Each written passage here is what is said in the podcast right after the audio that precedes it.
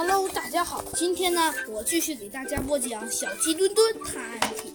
上次啊，讲到了猴子警长啊和小鸡墩墩问问企鹅先生的朋友啊，呃，上次说到他的朋友说，他的朋友说一直没进货，然后呢就，然后呢，呃，企鹅先生的朋友啊便找到马先生来问，结果呢，最后。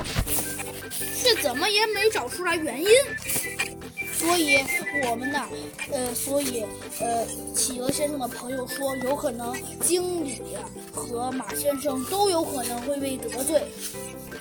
只见呢，猴子警长拖着下巴沉思了一会儿，想了想，突然说道：“哎，对了，怎么了？”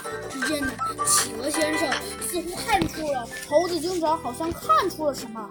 问道：“哎，都怎么了呀，猴猴子警长？哎，其实啊是这样子的，很简单。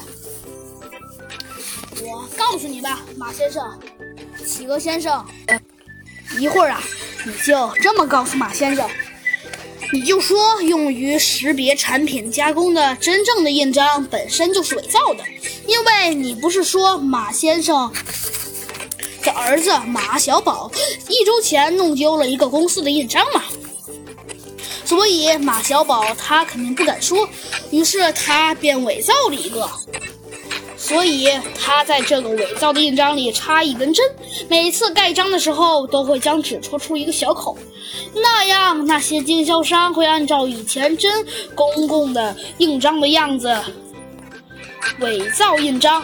所以啊，当然被马小宝一眼看出啊。只见呢，企鹅先生恍然大悟道：“哦，原来是这样啊！多谢猴子警长，我赶紧去告诉我的朋友，让他让他让他知道这件事情。”于是啊，等着猴子警长说完这件事之后啊，企鹅先生的朋友啊，告诉了马主任，并且呀，将马主任说的呀。是无言以对。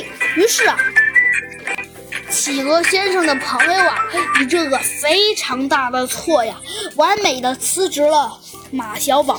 而马小宝的爸爸马主任呢，也只能也只能干巴巴的看着。好了，今天的故事就讲完了，咱们下集再见。